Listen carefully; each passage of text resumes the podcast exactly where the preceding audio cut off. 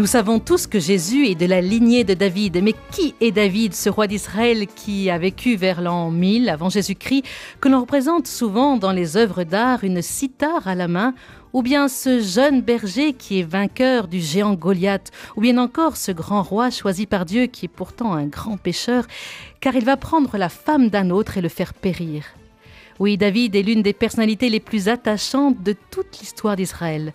Nous allons découvrir ou redécouvrir ses ombres et ses lumières avec le père Philippe Abadi, professeur d'Ancien Testament à la faculté de théologie de l'Université catholique de Lyon.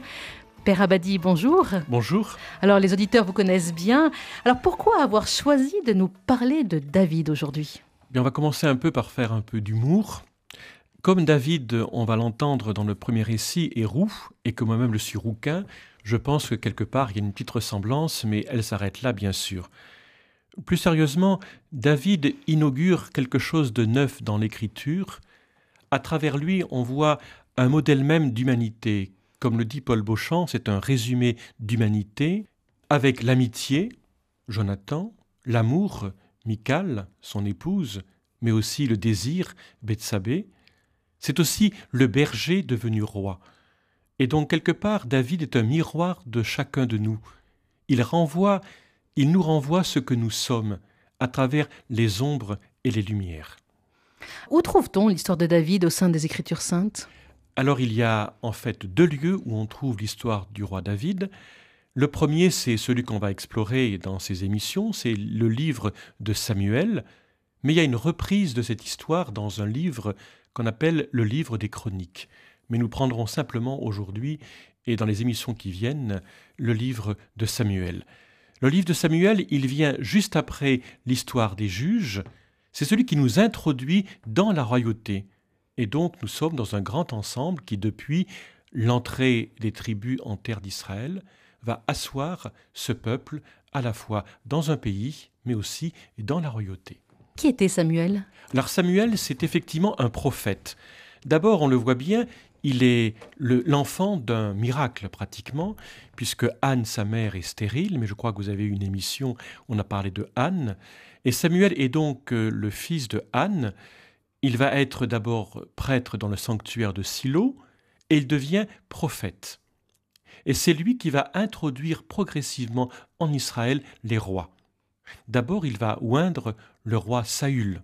Saül qui est un chef de guerre, et c'est lui qui va faire de ce chef de guerre le premier roi d'Israël. Donc le premier roi d'Israël, ce n'est pas David, c'est Saül. C'est Saül, absolument.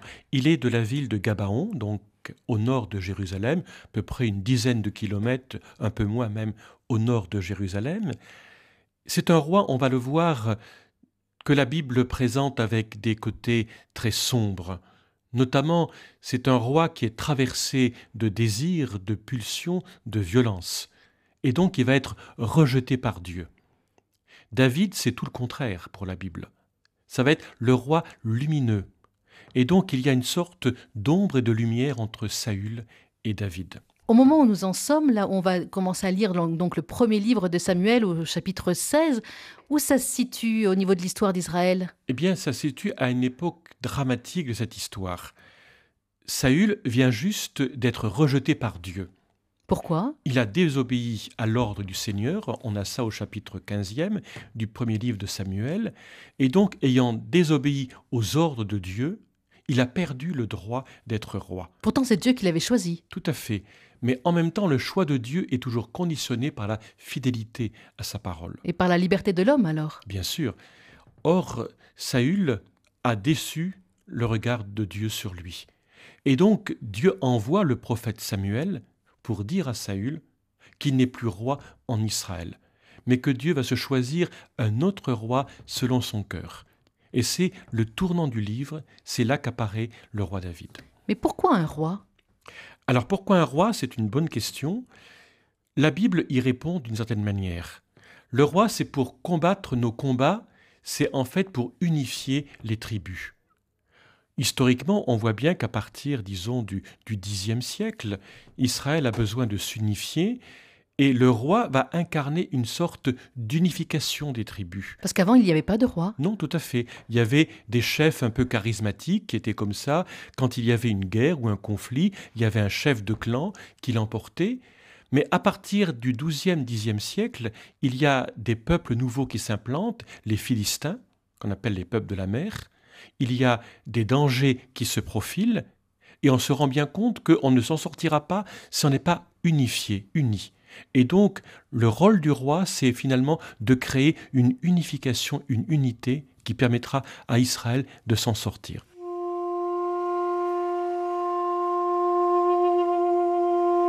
La saga de la Bible, Bénédicte Draillard.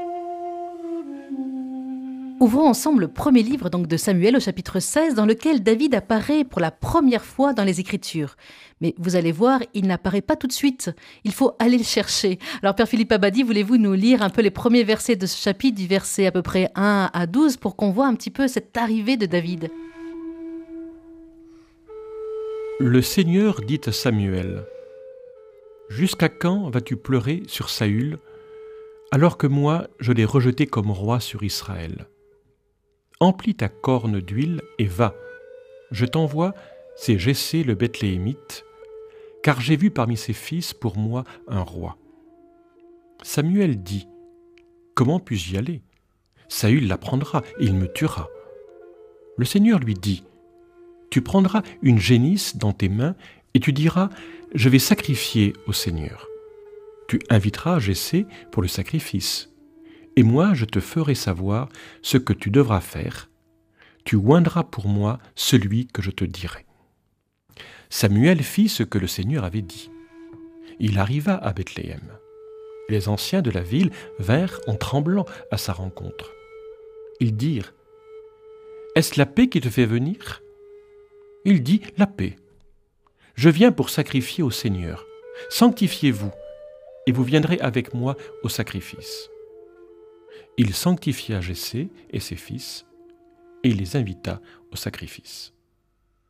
Et il arriva, quand ils furent venus, qu'il vit Eliave, et il dit, Certainement, loin du Seigneur et devant moi. Mais le Seigneur lui dit, Ne considère pas son apparence, ni sa haute taille, car je l'ai repoussé. Il ne s'agit pas de ce que voient les hommes. Les hommes voient selon leurs yeux, mais le Seigneur voit selon le cœur. Jessé appela alors Avinadab, son fils, second. Il le fit passer devant Samuel, mais Samuel dit Celui-là non plus, le Seigneur ne l'a pas choisi. Jessé fit passer alors Shama, mais Samuel dit Celui-là non plus, le Seigneur ne l'a pas choisi. Jessé alors fit passer sept de ses fils devant Samuel. Mais Samuel dit à Jessé le Seigneur n'a choisi aucun de ceux-là.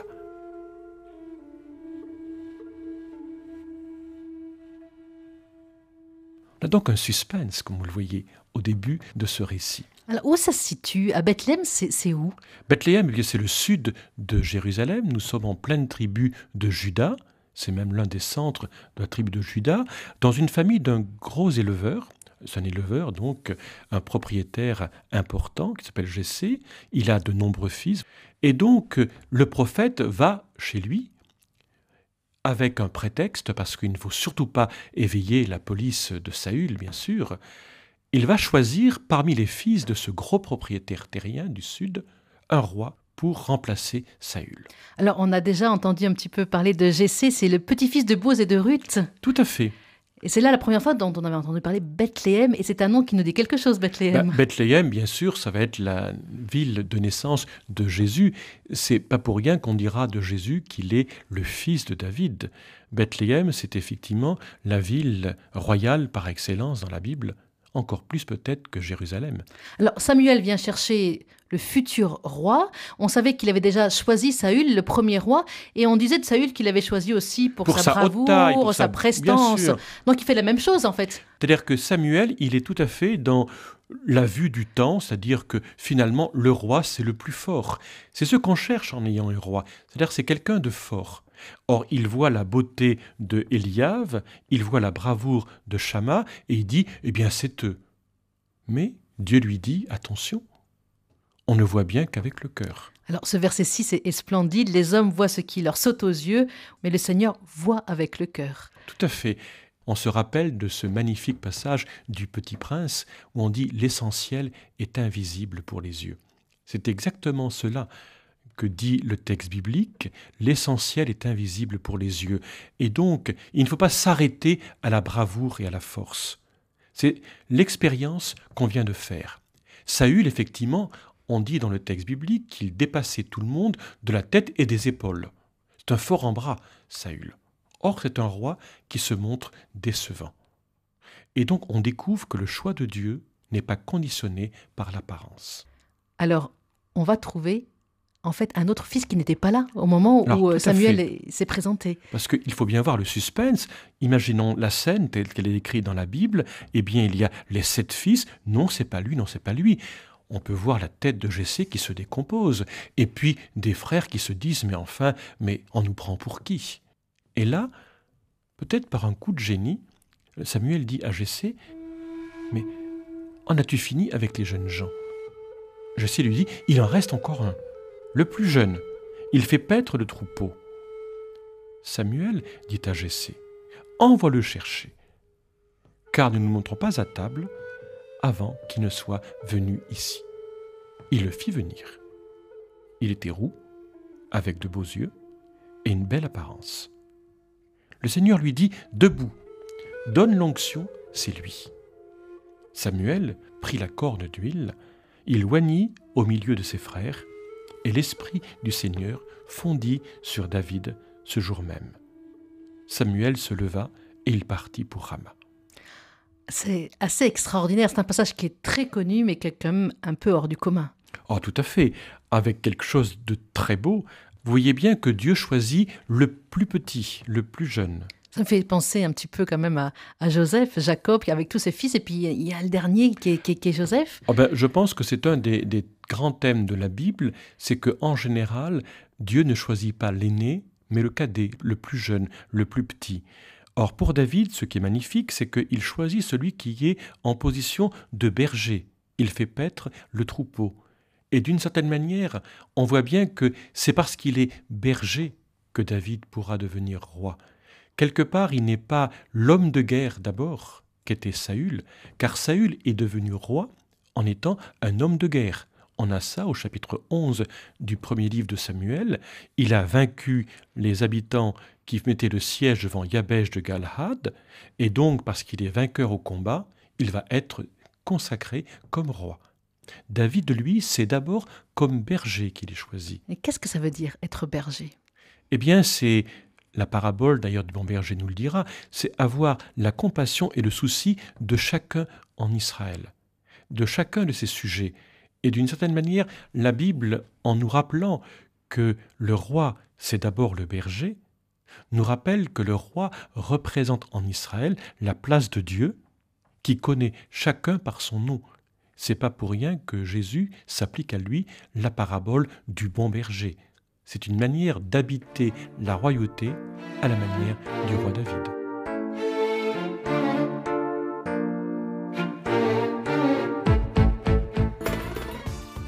Pense que beaucoup des psaumes ont été écrits euh, par David, n'est-ce pas?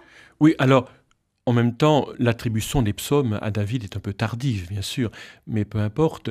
David a laissé dans le souvenir ou la mémoire d'Israël, peut-être par son charme, par sa beauté, parce qu'il est quand même le premier, même si Saül l'a précédé, il reste le premier dans le cœur de tout juif, même encore aujourd'hui.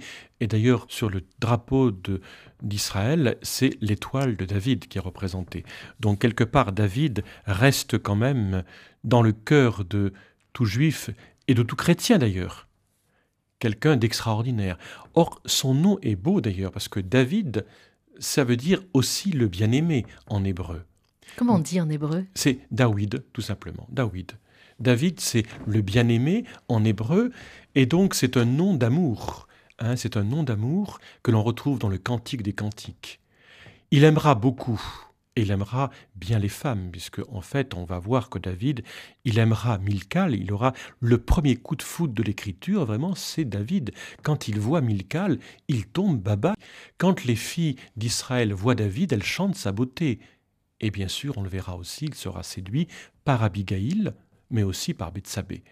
Donc c'est vraiment quelqu'un qui aime et qui est aimé, David, mais surtout, il y a un élément du texte qu'il faut retenir, c'est que l'Esprit de Dieu fond sur lui. Alors, on va reprendre ensemble un petit peu ce moment de l'onction parce que c'est vraiment très, très important. On a vu donc que, David était un, jeune berger, le huitième fils de Jessé, de Bethléem, qu'il est choisi par Dieu pour recevoir l'onction. Et vous avez lu tout à l'heure ce passage de l'onction. Mais déjà, est-ce que vous pouvez nous dire tout simplement ce que ça veut dire l'onction? Tout simplement, l'onction, c'est le verset de l'huile.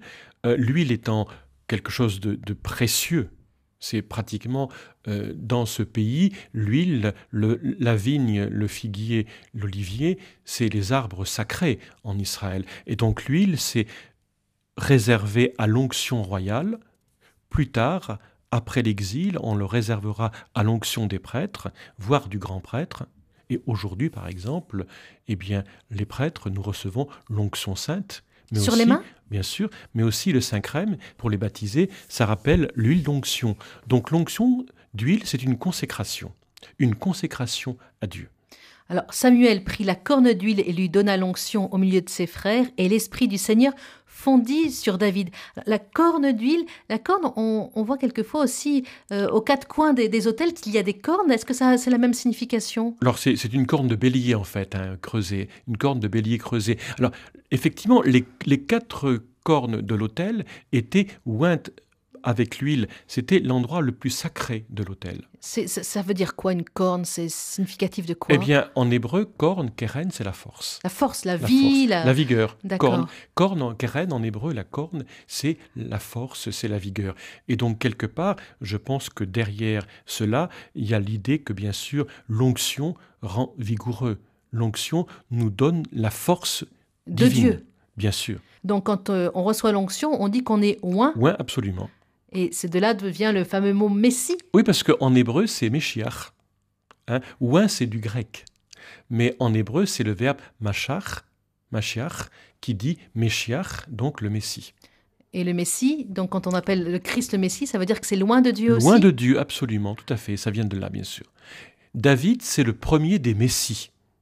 C'est pourquoi d'ailleurs vous avez fait dans une précédente émission une lecture de la génération de Jésus et on voit bien qu'il est dit fils de David, fils d'Abraham. Il est dans cette lignée messianique. Or David, c'est le premier Messie, le premier roi consacré, et quelque part il est consacré par l'huile, mais par l'esprit, roi Elohim au moment où il est consacré par l'huile, où il reçoit l'Esprit de Dieu, pratiquement en, parallèle, toujours, donc nous sommes toujours dans, le chapitre 16, on voit que au même moment, au verset 14, l'Esprit du Seigneur s'est retiré de Saül et un esprit mauvais venu du Seigneur le tourmentait. Absolument. Là, là, il y a vraiment quelque chose d'assez extraordinaire dans le texte biblique, c'est qu'au moment même où l'Esprit du Seigneur, hein, c'est roi Adonai en hébreu, vient sur David, la roi Adonai devient roi Raha, c'est-à-dire esprit mauvais, esprit de mal, sur Saül. Il y a une perte pour Saül et par contre un gain pour David. Mais qui est roi? Alors, pour euh, Saül, il est le roi, bien sûr. Mais pour Dieu, il a perdu sa couronne. Saül est devenu un roi sans légitimité. Car ce qui fait le roi légitime, c'est que l'Esprit du Seigneur est avec lui. Et on verra que dans l'histoire de David, au moins tel que la Bible nous le dit, ce qui légitime David, c'est que le Seigneur est avec lui en tout ce qu'il fait. Et c'est quand David n'agira plus selon le cœur de Dieu, nous le verrons dans une autre émission avec Bethsabée, que là on verra que l'Esprit du Seigneur se retirera de David. Donc ce qui légitime le roi en Israël, ce n'est pas le pouvoir, ce n'est pas le peuple, c'est que Dieu est avec lui et qu'il demeure avec Dieu. Alors, on voit ce, roi qui est tourmenté, qui est angoissé, et quelqu'un lui dit Mais tu sais, je connais quelqu'un qui joue bien de la sitar ou de la musique, et tu peux aller l'appeler, euh, c'est le fameux David. Alors, David va arriver. Voilà, on va peut-être lire le texte parce qu'il est très beau. Je vous propose donc de poursuivre avec les versets 14 et suivants. C'est vraiment très beau, la manière dont, dont David est annoncé avec beaucoup de retenue, beaucoup de, respect. L'esprit du Seigneur s'était retiré de Saül, et un esprit mauvais, venant du Seigneur, se mit à le tourmenter. Les serviteurs de Saül lui dirent Voici qu'un esprit mauvais de Dieu te tourmente. Que notre Seigneur parle. Tes serviteurs sont devant toi. Ils chercheront un homme sachant jouer de la cithare. Et quand un esprit mauvais de Dieu sera sur toi, il en jouera et tu te trouveras mieux. Saül dit à ses serviteurs Voyez donc pour moi un homme qui joue bien, et amenez-le-moi. Un des serviteurs lui dit Voici, j'ai vu un fils de Jessé le Bethléemite qui sait jouer. C'est un brave, un homme de guerre. Il parle avec intelligence. Il est bel homme, et le Seigneur est avec lui. Saül envoya les messagers à Jessé, il lui dit Envoie-moi ton fils David qui est avec le petit bétail. Jessé prit un âne, du pain, une outre de vin, un chevreau. Il les envoya par la main de David à Saül. Saül vit et David vint auprès de lui. Comme souvent dans les textes bibliques, c'est un serviteur qui apparaît dans le texte comme étant la voix de Dieu. Un serviteur qui dit Mais tu sais, il y a quelqu'un qui peut-être te sortira du mauvais pas. Il peut sembler étrange peut-être aux auditeurs que le texte dise qu'un esprit mauvais vient de Dieu. Nous sommes dans une époque où le bien comme le mal viennent de Dieu. Plus tard, on parlera de Satan pour l'opposer à Dieu. Mais au niveau de ce récit, tout vient de Dieu. Mais ce qui est important aussi à voir dans ce récit, c'est qu'il n'y a pas encore de conflit entre David et Saül. Au contraire, euh, Saül a l'air de beaucoup l'aimer. Bien sûr, il y a presque une adoption, il y a une séduction. Un peu comme si le vieux Saül était séduit par la jeunesse de David et par l'enthousiasme de David. Et on voit que déjà s'amorce dans ce récit, qui est le deuxième euh, consacré à David, l'image du guerrier. On vous dit qu'il était un brave, un homme de guerre, Ishmilchama. Et donc on voit déjà dépasser l'image du berger, et ça conduit doucement à la vision de celui qui va terrasser le géant.